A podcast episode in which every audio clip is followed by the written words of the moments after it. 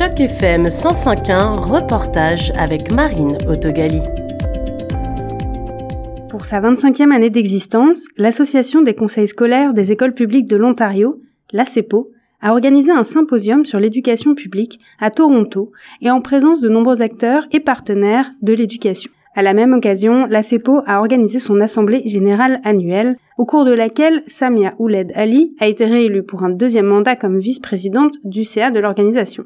Denis Labelle a lui été élu, ou plutôt réélu après quelques années, au poste de président. À cette occasion, nous avons pu discuter avec lui du mandat de l'association, des moments forts du symposium qui a eu lieu à la fin du mois de janvier, et des projets à défendre pour l'éducation en Ontario aux yeux de l'Association des conseils scolaires des écoles publiques de l'Ontario. Denis Labelle, président de l'ACEPO. Ben, le mandat de l'ACEPO, qui est l'Association des conseils scolaires publics de langue française en Ontario, c'est de promouvoir et de protéger le droit à l'éducation publique en Ontario, de veiller à obtenir un, financement adéquat pour l'éducation publique, puis d'autres choses, je dirais, c'est de travailler ensemble à maintenir et améliorer et à développer la qualité de l'enseignement euh, à ce moment. Quel est le parcours que vous avez eu pour devenir président de la CEPO? Je suis conseiller, ça fait 21 ans, du nord-est de l'Ontario. Ça, c'est 21 ans, j'ai été président de mon conseil pour le nord-est pendant 20 ans. Donc, c'est mes collègues qui me réélisent à chaque année. On a une réunion organisationnelle chaque année et on choisit une présidence.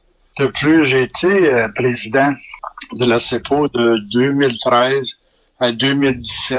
Probablement, j'aurais pu continuer, mais j'avais le goût de retourner à l'école à mon âge, retourné à l'école à la faculté de droit à l'Université d'Ottawa et j'ai réussi d'avoir mon juris docteur. Et je pense que j'ai les, qualifications pour être un bon président. Puisque vous étiez déjà président il y a quelques années, est-ce que vous avez aperçu des changements? Est-ce que vous avez envie d'apporter des nouvelles choses euh, maintenant que vous êtes renouvellement élu? Ben, Premièrement, je suis honoré d'être élu euh, président. C'est tout un, un honneur. Moi, personnellement, je favorise l'adoption d'une culture qui appuie toutes les personnes chargé d'améliorer la, réussite et le bien-être de nos élèves. À vrai dire, c'est que on est, euh, on est très fiers à ce moment. Nous avons célébré les 25 ans de succès de l'association. La, chose qui me surprit le plus, c'est que nous avons une croissance impressionnante de 110% de croissance depuis la création de notre conseil en 1998. Puis, il faut se le dire, nous avons reçu des excellents résultats académiques selon euh, l'ORC, c'est l'Office de qualité et de responsabilité en éducation. C'est un groupe euh, indépendant qui font l'évaluation, le testing provincial, la lecture, l'écriture et la mathématique. Encore pour une deuxième année de suite, c'est que nous sommes les premiers dans la province d'Ontario dans les quatre systèmes d'avoir le meilleur résultat en lecture, en écriture et en mathématiques. On est fiers, on prend notre place et on rayonne euh, partout. Quand vous dites qu'il y a une augmentation de 110%, vous parlez de quoi exactement? De croissance des nombres d'élèves. Nous sommes maintenant rendus à environ 35 000 élèves avec 100, 153 écoles. Ça, c'est élémentaire et secondaire.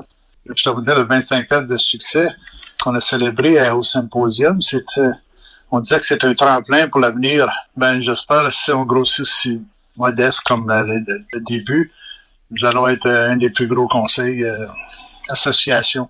Qui était présent à ce symposium qui était organisé juste avant la 25e Assemblée générale euh, annuelle de la CEPO? On a tenu le symposium euh, sur l'éducation publique du 25 au 27 janvier. Nous avons premièrement eu trois conférences. La première, c'était l'honorable Edith Dumont, lieutenant-gouvernance de l'Ontario. Elle, elle mettait beaucoup de lumière et d'importance crucial à l'éducation dans la construction d'une société forte et équitable. Sa vision était vraiment inspirante et elle a jeté euh, les bases de débats constructifs tout au long de l'événement. À l'issue de ce symposium, quels ont été les sujets qui vous sont apparus comme prioritaires, qui sont ressortis euh, de façon euh, plus pressante au cours de ces journées? On a eu des belles ateliers. On a eu un atelier sur la gouvernance, la gestion des enjeux. On a parlé de la vision pour le prochain euh, cinq ans, c'est de 2025 à 2030, les défis, les enjeux. On a eu une belle présentation de Rhoda Mus aussi, qui était sous le mandat du ministère des Affaires francophones. On a eu aussi un atelier qui était très, très bon, très bonne, excellente actuellement. C'était les enjeux, les besoins pour l'inclusion et le respect de la diversité euh, affective, sexuelle et de genre. C'était franco-queer avec euh, Anne-Sophie Pocket. On a eu aussi de, nos étudiants, les élèves, conseillers, conseillères, des discussions explorant vraiment la variété de concepts temps de la, la francophonie en, gros.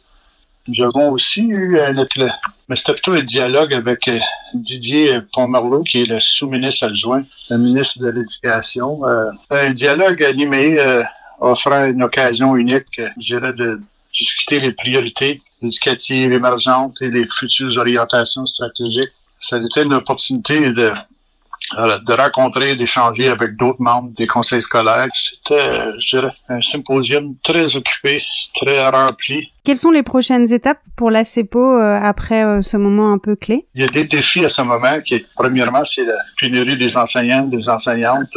Comme tu sais probablement, c'est qu'on a une crise en Ontario. Il y a eu un, pas de l'avant dernièrement où ce qu'il y a eu l'annonce de 40 bourses à 30 000 qui ont été subventionnés par le ministère du Patrimoine Canada. Ça ne veut pas dire que ça, ça, répond à la pénurie des enseignants. Deuxième défi que nous avons, c'est la, la, croissance euh, du réseau des écoles publiques à la grandeur de la province. De plus, nous avons euh, devant nous, le gouvernement veut faciliter l'accès des jeunes à une stratégie de l'Ontario sur les métiers spécialisés. On y croit euh, aux métiers spécialisés, mais on a certaines inquiétudes parce qu'il n'y a pas beaucoup de personnes qualifiées dans la province à ce moment pour donner des cours de métier et toutes nos écoles secondaires n'ont pas les infrastructures nécessaires pour avoir des, cours de métier. Je dirais que la quatrième, c'est encore toujours notre infrastructure, les immobilisations. Nous avons euh, du rattrapage à faire, il n'y a pas de doute. Il y a beaucoup de nos communautés où on n'a pas d'école française publique. Donc, on a du rattrapage à faire avec la majorité des anglophones, il n'y a pas de doute. En plus, Marine, je dirais, c'est que c'est la loi 98 portera beaucoup de notre attention. Je ne sais pas si vous êtes au courant de cette loi-là, mais c'est le gouvernement a déjà commencé à faire une consultation et nous devons porter attention. Un, c'est que le gouvernement aimerait avoir un code de conduite provincial standardisé. On a un code de conduite, mais il semblerait qu'il préférerait que toute la province, chaque conseil, association aurait un code de conduite pareil. Deuxièmement, c'est euh, il y a un désir de la création d'une liste de commissaires de l'intégrité qui seront chargés de, vraiment d'enquêter sur les allégations de violation du code de conduite des conseillers scolaires, comme de raison, et de rendre des décisions sur ces questions et d'entendre les appels. Mais pour nous autres, on doit se débattre encore s'il y a des implications. Il y aura des coûts, des honoraires pour des commissaires. Quelle sorte de qualification est-ce qu'on recherche? Mais on veut s'assurer qu'ils soient bilingues, du moins qu'ils parlent français qu'est-ce qui arrive au procès d'appel? Il y a des coûts exceptionnels. Puis le, gouvernement aussi propose des sanctions pécuniaires. le thème de retour, je dirais, c'est le règlement sur les qualifications et l'évaluation des directeurs d'éducation. Selon moi, le gouvernement va un petit peu trop loin, ils sont, rendus dans la cuisine.